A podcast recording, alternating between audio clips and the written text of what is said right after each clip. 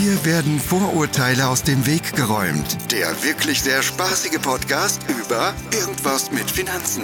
Mit Timo Eppler und Dustin Dobischock. Herzlich willkommen zu unserem Podcast Irgendwas mit Finanzen. Mein Name ist Dustin Dobischock. Und ich bin Timo Eppler. Hallo. Seid gegrüßt. Ah, ich bin heute richtig euphorisch drauf, Dustin. Ich habe richtig gute Laune. Ich weiß nicht warum. Sehr gut. Ich glaube, ich bin ein bisschen ausgeschlafen als sonst. Oh, das äh, macht auf jeden Fall Sinn, oder? Das liegt an den Tabletten, die du neuerlich äh, verschrieben bekommen hast.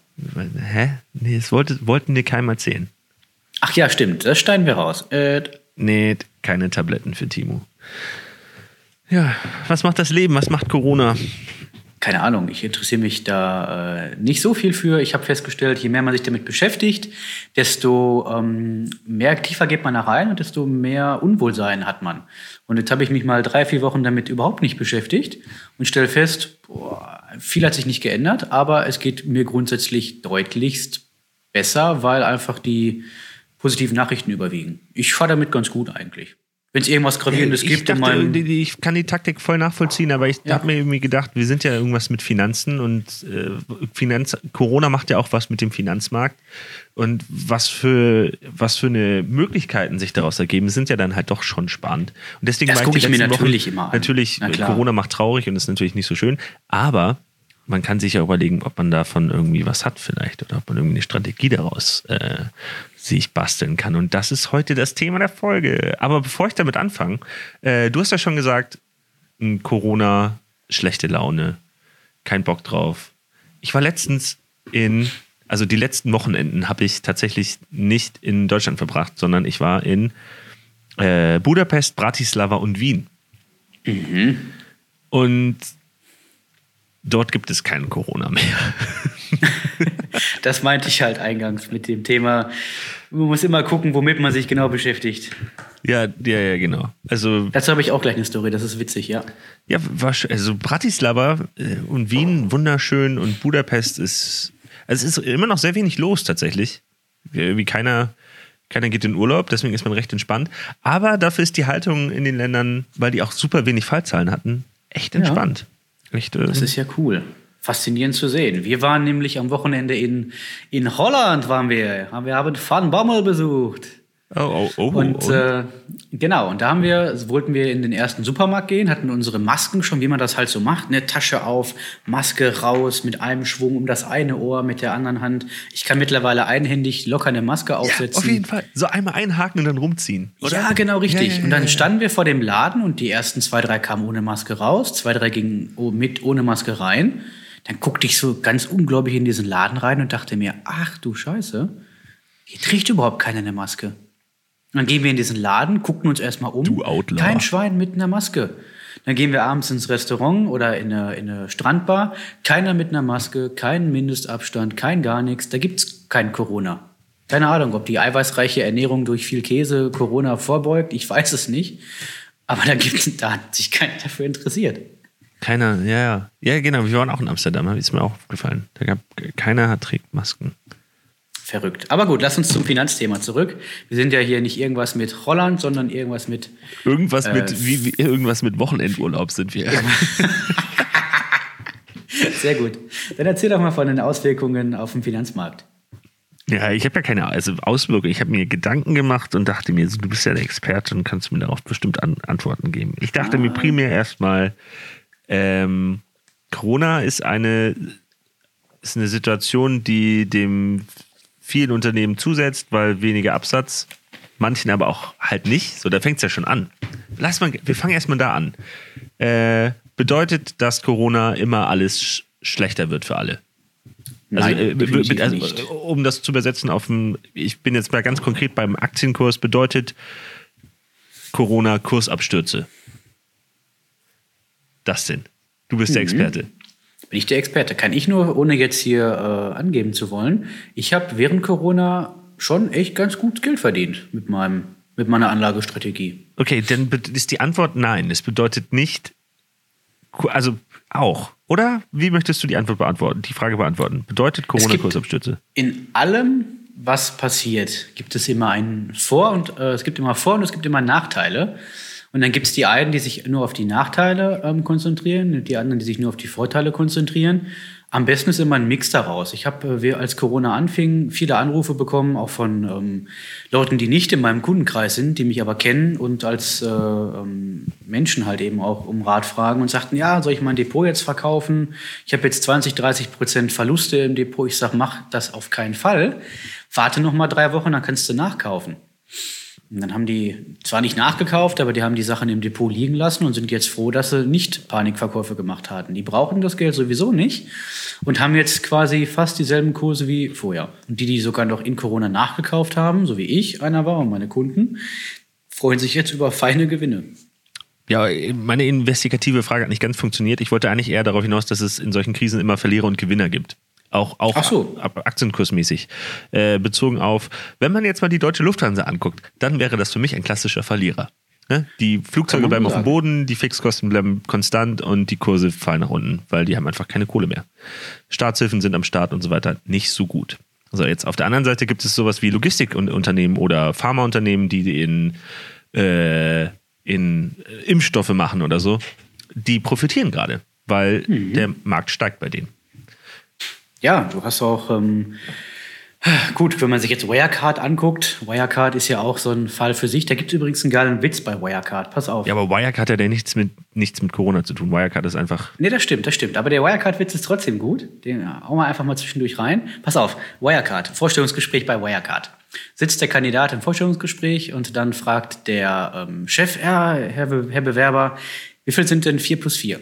Sagt der Bewerber, äh, ja, wie viel sollen es denn sein? Und der Chef, Sie sind eingestellt. Sehr gut.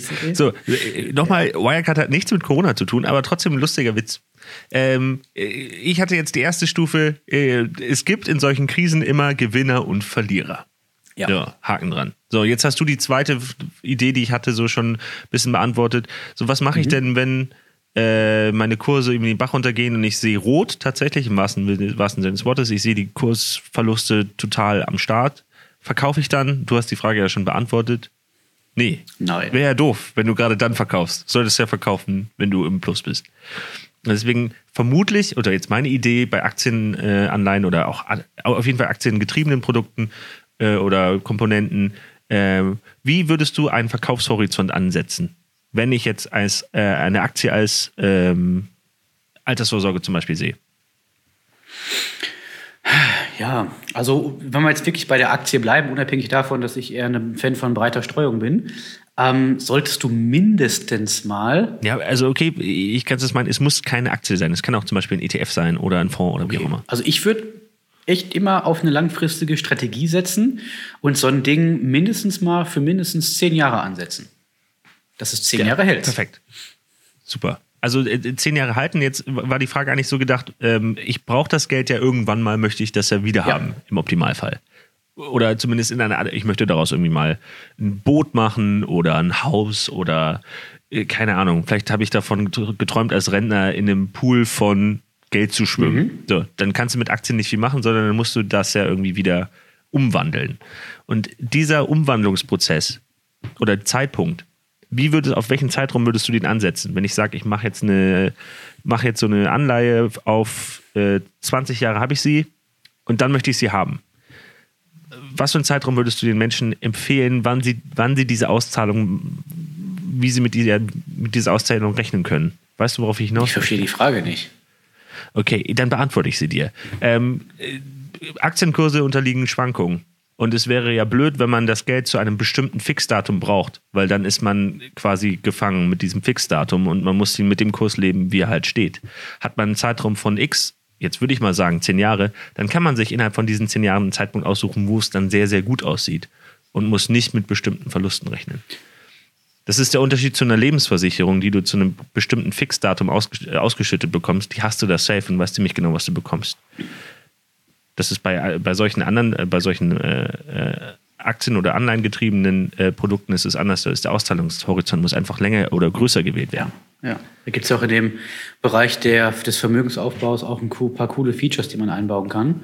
Dass ein paar Jahre vor Ablauf äh, des Ganzen geguckt wird, wie stehen die Kurse und dann wird äh, eher vielleicht mal äh, der Fallschirm ausge geworfen, dass das Kapital zurückgefahren wird in den sicheren Hafen, damit du halt eben auch diese Auszahlungsprognosen einhalten kannst, damit dir nicht noch mal ein halbes Jahr vor der Rente eine Corona-Krise die Auszahlung versauert. Ja, perfekt. Jetzt habe ich noch eine Frage und die äh, habe ich mir jetzt nicht so aufbereiten können ähm, wie die anderen, weil äh, da brauche ich echt deinen Ratschlag. Ja. Es gibt ja manchmal auch Aktien, die man hat, die nicht performen. Jupp. Und es gibt ja immer die Option zu verkaufen. Wir haben jetzt schon eingangs gesagt, es ist ganz gut, wenn so eine Krise kommt und so eine Aktie am Boden liegt, nachzukaufen, um quasi äh, den Cost-Leverage-Effekt quasi voll für sich zu nutzen und Profit rauszuziehen. Jetzt gibt es aber ja manchmal auch die Situation, wo es sinnvoll ist, zu verkaufen. Wann ist das? Da würde ich mir immer, da würde ich mir A, erstmal einen Experten zur Rate ziehen und B, würde ich mir das Unternehmen ganz genau anschauen. Gucken wir uns mal als Beispiel Deutsche Bank an. War ähm, zu Höchstzeiten, ich glaube 2007, 2008, bei einem Kurs, der ähm, dreistellig war, also knapp über 100. Jetzt ist, äh, sind wir unter 10 Euro teilweise bei der Deutschen Bank. Ähm, das wird nicht mehr auf über 100 steigen. Da kann man sich auf den Kopf stellen. Und irgendwann ist halt eben auch mal so ein Zeitpunkt ge- gekommen, wo man sich einfach eingestehen muss, dass man mit dem Tipp vielleicht falsch gelegen hat. Und dass man sagt, pass auf, ich mache jetzt hier einen Cut. Ich verkaufe das, was ich ähm, da eingezahlt habe, auch wenn ich vielleicht fünfmal weniger Geld rausbekomme, als ich investiert habe. Aber dann kann ich die Chance nutzen, in den nächsten zehn Jahren aus dem Geld wieder das Fünffache zu machen.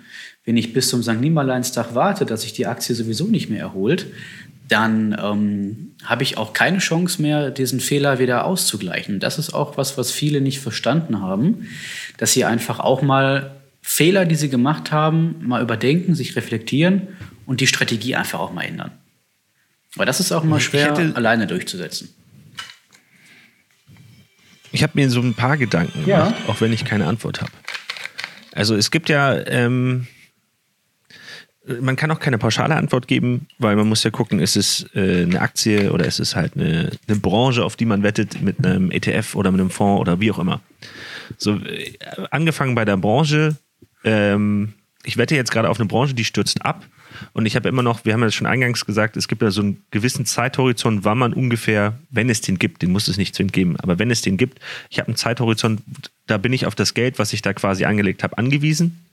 Und dieses äh, Geld brauche ich dann äh, jetzt bezogen auf die äh, Touristikbranche, wenn ich weiß, ich brauche das Geld, ähm,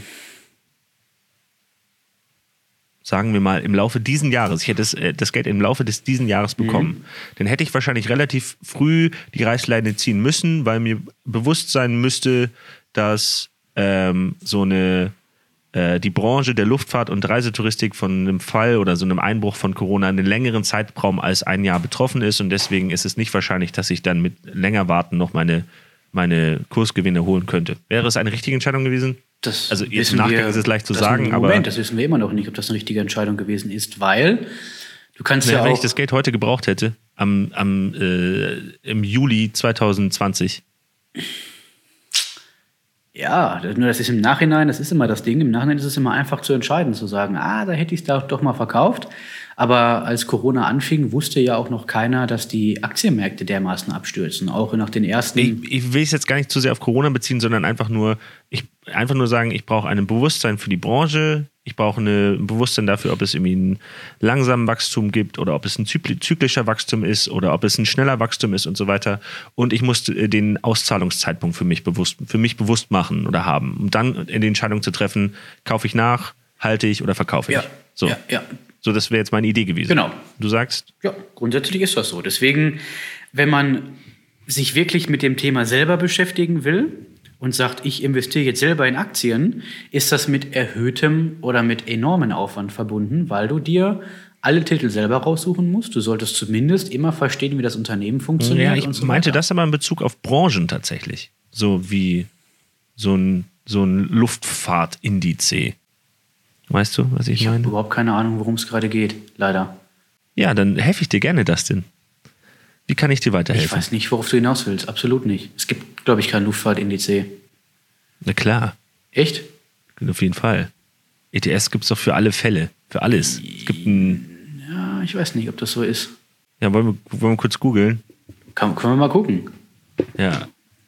Okay. Und also ich will darauf hinaus, wann, wann verkauft man? Du sagst, du kannst auch sagen, du weißt es nicht. Ja, es kommt, es kommt, es kommt echt, es kommt echt drauf an, ne? Soll ich dir die WKN schicken? Mach mal. DAX Sub Airlines zum Beispiel. Ähm, so, das ist die WKN. Aber äh, ich wollte darauf hinaus, wann verkauft man? Punkt. Und dann gibt es ja einmal, du kannst ja nicht nur sagen, ich, wenn man auf Aktienebene ist, dann kann man sich ja auch noch die Bewertung des Unternehmens, des einzelnen Unternehmens anschauen. Und wenn man auf äh, Branchen unterwegs ist, dann muss man sich die ganze Branche angucken. Weil dann ist es ja, dann kannst du jetzt nicht mehr den, äh, keine Ahnung, die GOV oder die Li- Liquidität dir angucken von der Branche, weil es einfach zu groß ist. Das ist ja viel schwerfälliger. Tja, es ist im Nachhinein natürlich immer gut äh, oder einfach zu bestimmen, wann hätte ich verkaufen sollen und äh, wann nicht. Also du musst dir wirklich Wir bewusst können das werden. auch vom Corona, wir können das auch von Corona loslösen und einfach ein fiktives Zukunftsszenario bauen. Du musst ja irgendwie deinen Kunden eine Entscheidung geben, wann sie verkaufen. Du kannst ja nicht immer sagen, kauf mehr. Ja, da kommt es immer drauf an, auf die Ziele. Was verfolgt derjenige damit? Wenn er sagt, pass auf, ich will in zehn Jahren die Kohle ähm, definitiv wieder haben, muss man ja im Vorfeld schon gucken, Mensch, wie kann man das Ganze so schichten, dass er das Geld auch nach zehn Jahren wieder bekommt. Da kannst du nicht einfach sagen, schmeiß das Geld rein, holst nach zehn Jahren wieder raus und guck in den zehn Jahren nicht, was damit passiert. Da sollte man auch dann gucken, nach sechs, sieben, acht, neun, zehn Jahren, wie hat sich das Ganze entwickelt? Und gibt es vielleicht jetzt schon einen Punkt, wo man jetzt wieder aktuell, wo man vielleicht sagen sollte, lass uns das Geld lieber ein Jahr vorher rausziehen, weil die Wahrscheinlichkeit für einen erneuten Crash, die ist halt gegeben.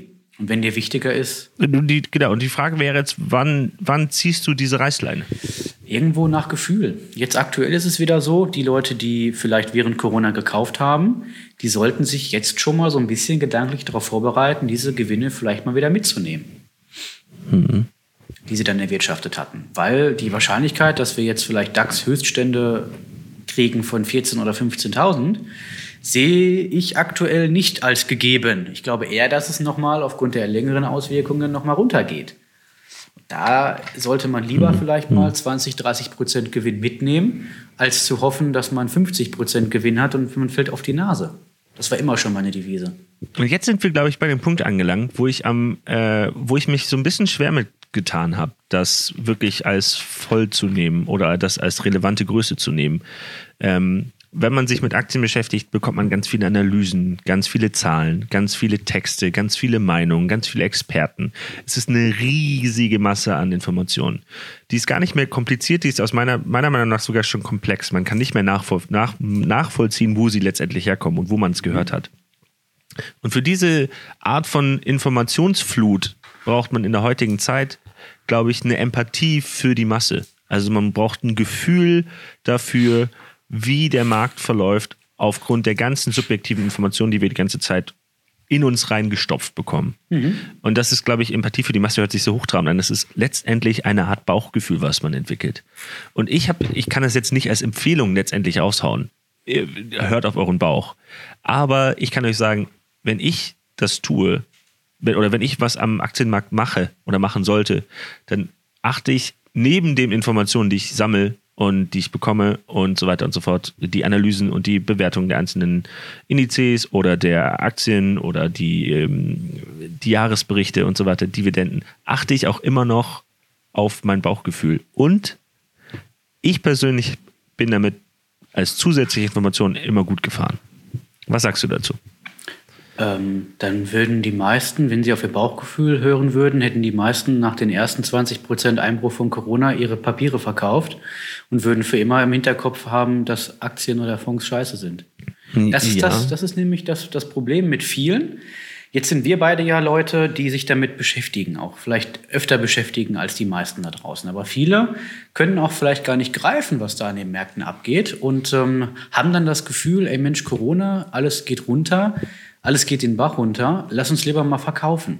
Also das ist auch nicht unbedingt äh, immer der richtige Weg. Und da kann ich wirklich immer nur empfehlen, setzt euch mit jemandem als Experten zusammen, der euch so ein bisschen dabei auch coacht. Der sagt, pass auf, so und so ist das. Das haben wir schon x-fach erlebt in der Vergangenheit. Das könnten die Auswirkungen sein.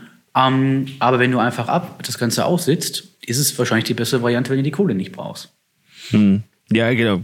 Du hast, ich würde dich hundertprozentig unterstützen. Man muss gucken, was für eine Art Kunde das ist oder was für ein, was für ein User ist falsch, was für ein äh, Verbraucher man ist. Ist man jemand, der sagt, ich habe davon keine Ahnung, möchte, mit, möchte mich damit nicht beschäftigen, dann geh zu jemandem, vertraue ihm das an und sag, äh, du machst das jetzt, so eine Art vermögensverwaltungsmäßig. Du kümmerst dich darum und schaust, dass es eine Performance gibt. Mhm. Und dann gibt es halt aber auch noch, und ich würde es fast mal den Leuten unterstellen, die sich hinsetzen und einen Podcast, der irgendwas mit Finanzen hören, äh, dass die sich prinzipiell schon mal Interesse daran haben, sich in der Freizeit mit Finanzen zu, zu beschäftigen.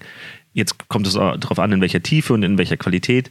Ähm, also auf gar keinen Fall nur auf sein Bauchgefühl äh, hören. So ist vielleicht die letzte Information, die ich rausgeben möchte. Das wäre fahrlässig. Das, mhm. Dann passiert genau das, was Dustin gesagt hat. Ich meine, nur wenn man sich viel damit beschäftigt und den Wald vor lauter Bäumen nicht mehr sieht, dann ist es eine relevante Masse, die man mit betrachten kann. Du kannst immer noch Nein sagen. ja, ja, du musst dich, wenn du dich wirklich dazu entscheidest, diesen Weg alleine zu gehen und zu sagen, ich mache mein Portfolio selber, ich kaufe jetzt selber Aktien, ich gehe jetzt da selber rein, musst du dir bewusst sein, dass du halt eben um, ja, dich tiefgreifend mit der ganzen Materie beschäftigen muss. Voll. Das, das, frisst, das, das frisst am Tag mindestens eine Stunde. Mhm. Mindestens. Richtig. Sonst du, wird das nichts. Richtig. Und du wirst dich auch irgendwann ärgern. Du wirst auch zwangsläufig irgendwann Fehlentscheidungen treffen müssen, weil sonst lernst du ja aus der ganzen Thematik auch nichts. Wenn du überlegst, dass du als Kind, wenn du beim ersten Versuch zu laufen nach dem Hinfallen einfach liegen geblieben wärst, würdest du heute noch auf dem Boden rumkriechen. Und so ist das auch bei dem Thema Finanzen und Aktien, gerade wenn du dich selber damit beschäftigen willst. Dann gibt es die einen, die sagen, okay, ich lasse mich von meiner, von meiner Mutter coachen, indem sie mich dann wieder aufsetzt und sagt, lauf weiter, du Hannes, das wird schon irgendwann. Ähm, oder du sagst, boah, ich mache alles alleine, fällst auf die Nase und lernst aus den Fehlern nicht bleibst liegen. Das ist genau das, das Problem der meisten, warum sie es angefangen haben und nicht durchhalten. Das sind, ich lasse dir das letzte Wort. Ja, mein Rat ist, wenn ihr euch damit wirklich komplett selber beschäftigen wollt, informiert euch richtig, richtig tiefgreifend, auch mit Leuten, die vielleicht aus der Branche kommen und guckt, dass ihr das ähm, wirklich von vornherein gut aufbaut.